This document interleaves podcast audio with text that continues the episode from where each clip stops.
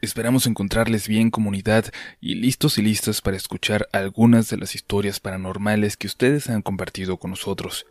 Les recomendamos seguirnos también en nuestras redes sociales, en la página de Relatos de la Noche en Facebook y en Instagram y en Twitter donde nos pueden encontrar como RDLN Oficial.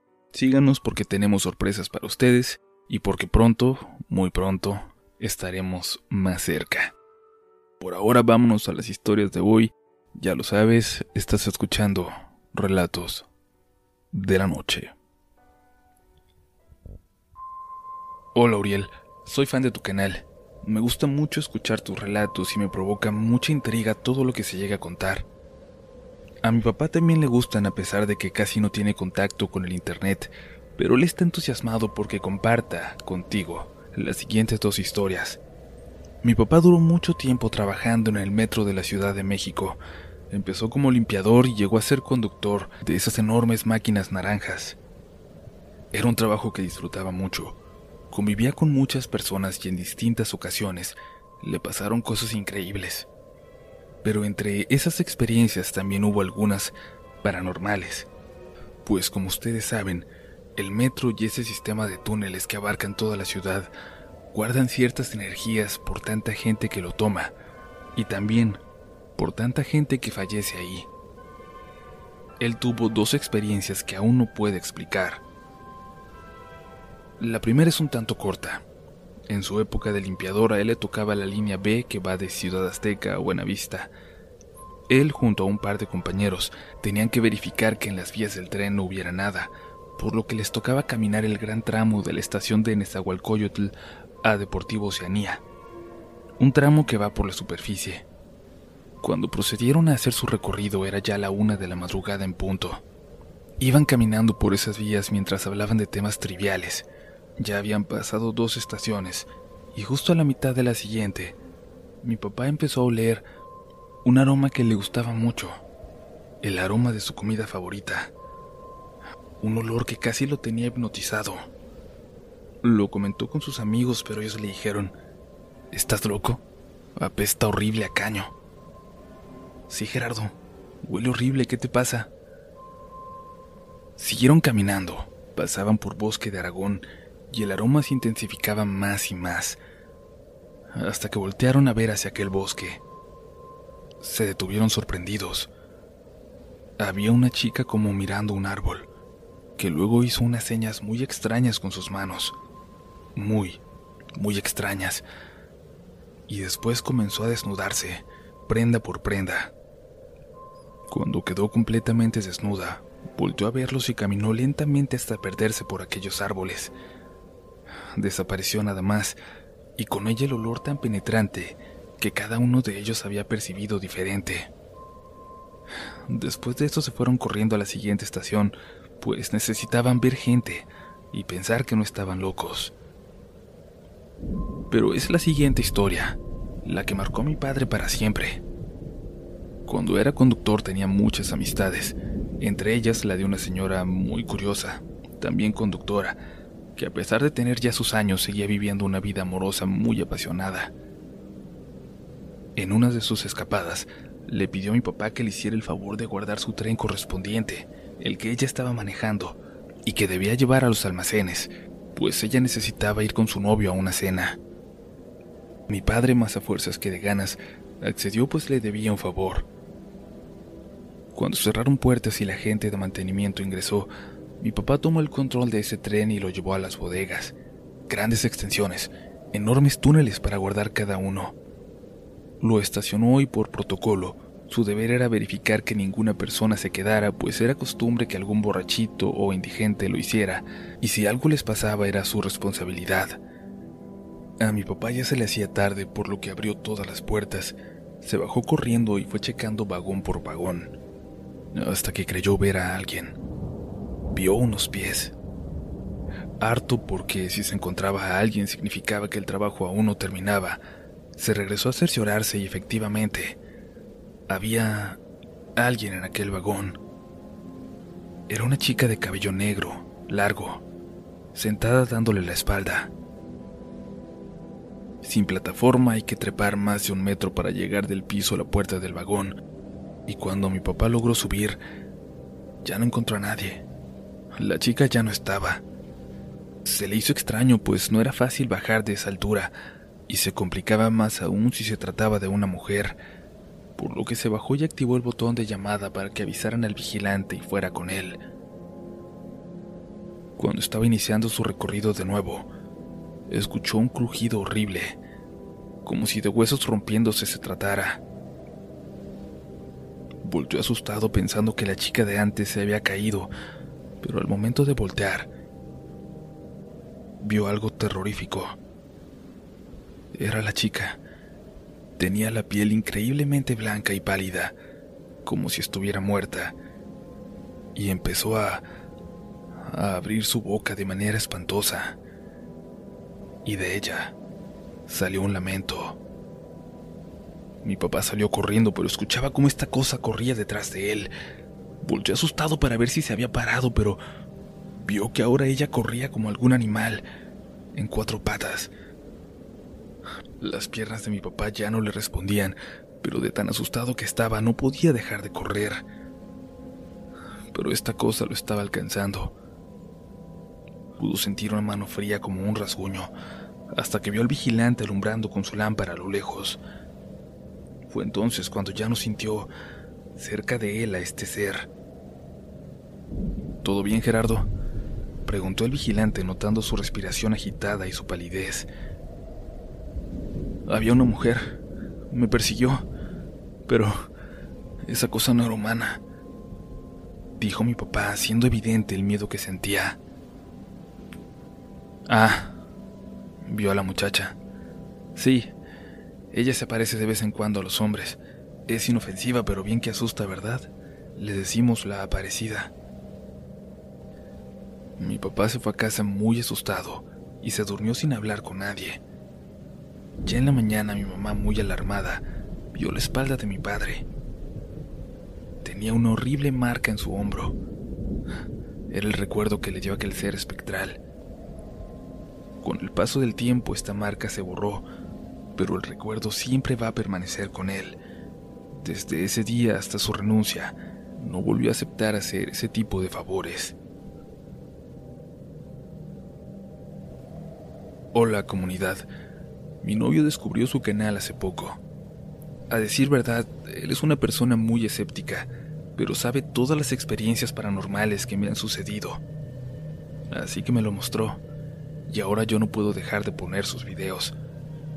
Al escuchar tantos relatos, nació en mí el deseo de compartir con ustedes este lado de mi vida que prefería ocultar, pues por mucho tiempo me tachaban de loca y decían que tenía demasiada imaginación. Quiero comenzar contándoles una experiencia que aún me eriza la piel cuando la recuerdo. Yo soy originaria de Xochimilco. Ahí viven mis abuelos, mis tíos y mis primos. Mis abuelitos, a pesar de ser de otros estados, llegaron muy jóvenes a Xochimilco, y ahí nacieron todos sus hijos, incluyendo mi padre. Compraron un terreno en un pueblito llamado San Mateo y construyeron desde cero una casa. Yo viví en ella mis primeros cinco años de vida, y debo decir que desde siempre, desde siempre sucedieron cosas muy extrañas ahí. La casa es bastante grande. Tiene un total de cuatro pisos y en el segundo hay dos departamentos en los que vivían otros dos de mis tíos con sus respectivas familias. Nosotros, mis padres y yo, vivíamos abajo junto con mis abuelos. Es por eso que cada vez que alguien salía, pasaba a avisarles a mis abuelos por si necesitaban algo. Era como una costumbre sobre todo de mi tío Enrique. Recuerdo muy bien cuando él se iba porque justo cuando cruzaba la puerta del portón principal y salía, se comenzaba a escuchar como si tiraran canicas en su departamento y pasos, pasos como de niños corriendo, hasta llegar al punto en el que parecía que había varios niños jugando allá arriba. Yo con mis escasos cinco años recuerdo perfectamente los escalofríos que sentía al escuchar esos sonidos que hubieran parecido cotidianos, pero que resultaban imposibles, puesto que se escuchaban cuando mi tío salía con toda su familia y mis dos primos eran menores de tres años. Nunca los dejaban solos. Cuando yo le preguntaba a mi abuelita si escuchaba aquello, me decía que seguramente era reflejo de sonido y me distraía poniendo algo en la televisión o sirviéndome de comer. Tan común era esto, que no exagero cuando les digo que ya se veía hasta como algo normal. Pero esta no es la historia que me aterra. Perdón por la introducción, pero se me hizo necesario enfatizar que había algo extraño en la casa y que de ella muchísimos relatos pueden salir, pero hoy quiero concentrarme en algo que me sucedió con lo que considero son estos seres que ya mencionaron recientemente en el canal. En el otro departamento vivía mi prima favorita, la más cercana a mi edad y con la que siempre jugaba. Nos gustaba mucho hacer pijamadas aun cuando yo ya no vivía ahí. Y en una ocasión, precisamente en una pijamada y ya con 14 años de edad, estábamos escuchando la radio, compartiendo los audífonos. En uno de esos radios que traían una luz y que no les duraba nada la pila. Estábamos sumergidas en la música, cuando por inercia, yo miré hacia la puerta de la habitación que quedaba justo frente a los pies de la cama, como cuando miras porque sientes una mirada. Justo por eso volteé. Para mi asombro, vi a un ser como de unos 30 centímetros, parado junto a la puerta y al lado de un recipiente de basura como escondido. Nos estaba mirando. Tenía, al menos en lo que pude percibir por la oscuridad del cuarto, una nariz grande y unas orejas puntiagudas y gruesas que apuntaban hacia los lados. Llevaba un chaleco.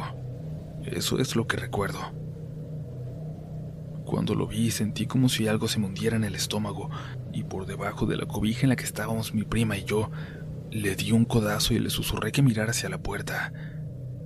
Yo sentía que estaba sudando frío y que me costaba moverme, cuando ella levantó un poco la cabeza e inmediatamente después intentó esconderse debajo de la cobija de manera discreta, mientras me preguntaba qué diablos era eso. Solo le pude decir que rezáramos, pues venimos de una familia muy católica y eso nos enseñaron a hacer. Rezamos y rezamos hasta quedarnos dormidas y despertamos muy temprano para bajar a contarle a mi tía, a contarle lo que habíamos visto. Mi tía subió enojadísima diciendo cuánta grosería se le venía a la cabeza, pues, según ella, así se corre a los duendes.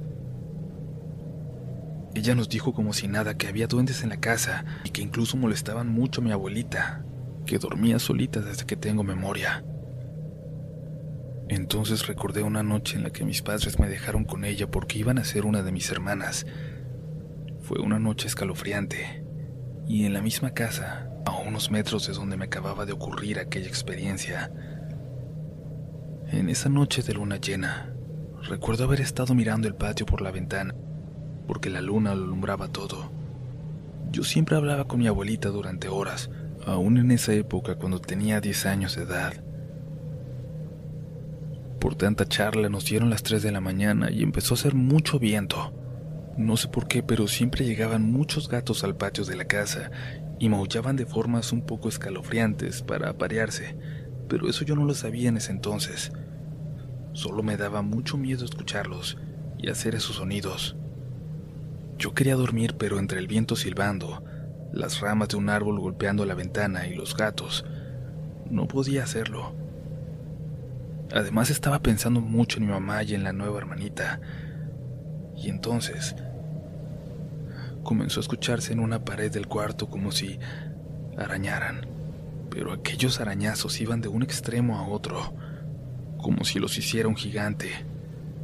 Yo empecé a temblar. Mi abuelita se había quedado dormida y no me salía la voz con la suficiente fuerza para despertarla, pues su cama estaba un poco retirada de la colchoneta improvisada en la que yo estaba. En eso, empecé a escuchar pasos en el techo y una pelota que rebotaba como una pelota de esas chiquitas y duras con las que juegas frontón. Y escuchaba muchos, muchos pasos corriendo allá arriba. Nuevamente escuché aquellas canicas de mi infancia y no pude más y desperté a mi abuela y ella escuchaba todo lo que yo, pero solo me dijo que rezáramos. Estas historias solo fueron el preámbulo para la más escalofriante de todas cuando yo ya tenía 18 años, y estaba en el departamento donde escuchaba esos arañazos, esas canicas, esos pasos, en el departamento de mi tío. Pero ahora él ya no vivía ahí. Solo mi abuelita y mi abuelo, ahí abajo. Aquella vez yo estuve viviendo con mi abuelita unos meses. Ella me prestó una habitación en ese departamento que era muy pequeña y no tenía ventanas. Era más como una bodega en donde ella solía guardar telas e hilos y demás, pero cuando estuve ahí tenía una cama, una mesa y un buró pequeño. El cuarto era tan oscuro que aún de día, si quería ver algo tenía que prender la luz. De noche, me resultaba imposible dormir con una oscuridad tan profunda, pues de alguna manera sentía que me absorbía. Así que colocaba un pequeño foquito para que pudiese abrir los ojos y ver algo más que solo oscuridad. La noche en que esto pasó me fui a dormir muy cansada y caí en un sueño profundo. De pronto, me despertó un ruido insistente. Abrí los ojos y sin necesidad de moverme siquiera, pude ver que frente a mí, en donde estaba mi buró, a un costado de mi cama, había un ser grande, como de 1,40. Un ser cuyo piel parecía tener un tono verdoso, orejas grandes, anchas y puntiagudas, y tenía una especie de joroba y un chaleco. Estaba esculcando de pie mi primer cajón, y sus garras habían hecho el ruido al rozar con el fondo del cajón de madera. Cuando lo vi se me heló la sangre. Sentí mi cuerpo tieso y recordé que mi abuelita me había dicho que cuando viera algo desconocido, algo que rebasara mi entendimiento, dijera, Ave María Purísima. Decía que si era algo bueno, respondería con sin pecado concebida, y entonces no debía temer, y que de ser algo malo, simplemente lo ahuyentaría. Pero fue tan grande mi desesperación que cuando intenté repetir esas tres palabras, ni siquiera podía mover la boca. La voz no me salía. A duras penas alcancé a decir ave, como tartamudeando. Cuando esta cosa, cuando esta horrible cosa, giró su cara hacia mí. ¿Ave qué? Su voz era horrible, chillona y rasposa, y solo pude hundir mi cara en la colcha y creo que me desmayé. No sé si era el mismo ser que vi cuando tenía 14 años, o simplemente otro de mayor edad, o no sé. No sé mucho de duendes. Actualmente tengo 25 años y no quisiera volver a ver a ninguno de ellos. Gracias por leerme. Yo seguiré enviando poco a poco más de mis relatos.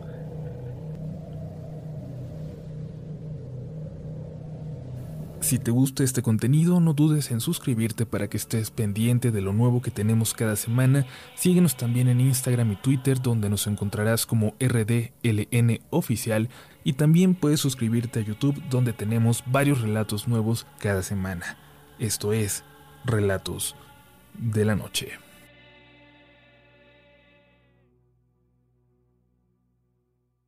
¿Quieres regalar más que flores este Día de las Madres? The Home Depot te da una idea. Pasa más tiempo con mamá plantando flores coloridas, con macetas y tierra de primera calidad para realzar su jardín. Así sentirá que es su día todos los días. Llévate tierra para macetas Bigoro por solo $8.97 y crece plantas fuertes y saludables dentro y fuera de casa. Recoge en tienda y sigue cultivando más momentos con mamá en The Home Depot. Haces más, logras más. Más detalles en homedepot.com diagonal delivery.